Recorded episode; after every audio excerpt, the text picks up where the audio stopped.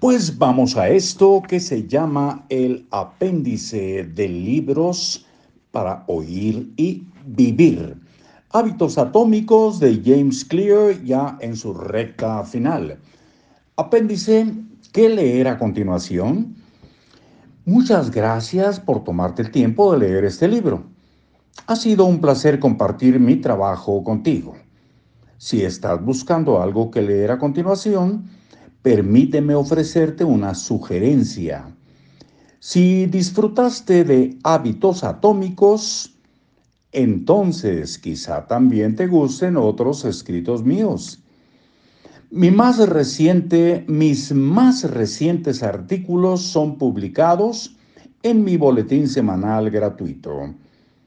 Los suscriptores son los primeros en enterarse de mis nuevos libros y proyectos. Finalmente, además de mi propio trabajo, cada año publico una lista de mis libros favoritos de otros autores, pertenecientes a un amplio rango de materias.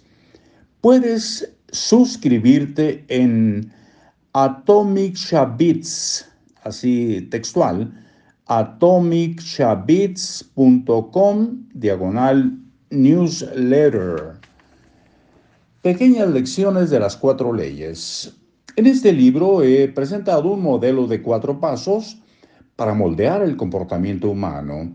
Señal, anhelo, respuesta y recompensa.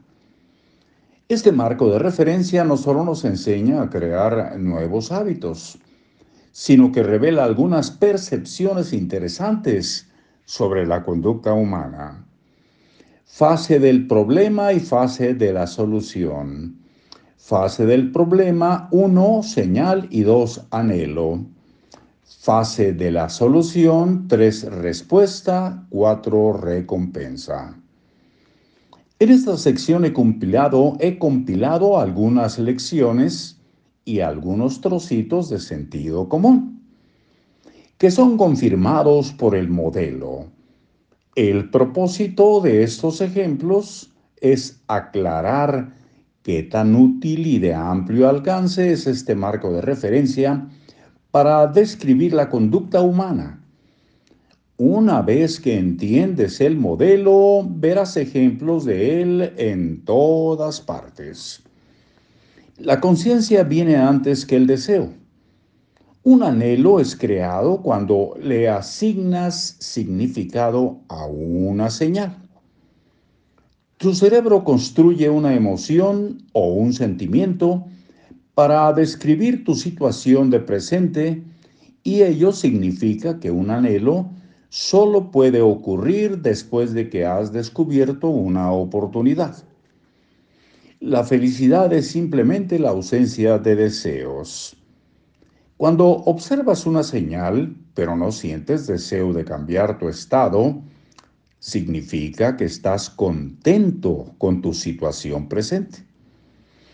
La felicidad no consiste en alcanzar placer, lo cual es alegría o satisfacción, sino en una falta de deseo la felicidad llega cuando no sientes la urgencia de sentirte de manera distinta.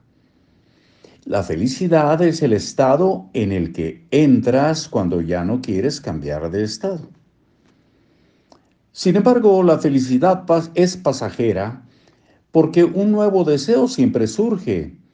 Como dice Caed Budris, la felicidad es el espacio entre un deseo que se ha cumplido y un nuevo deseo que se está formando. Del mismo modo, el sufrimiento es el espacio entre el anhelo de cambiar de estado y la obtención del cambio.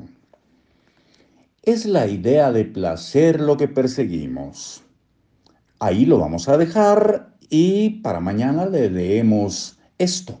Es la idea de placer lo que perseguimos. Hasta ese momento, gracias, les saluda Marcos Alfredo Coronado. Que estén muy bien siempre.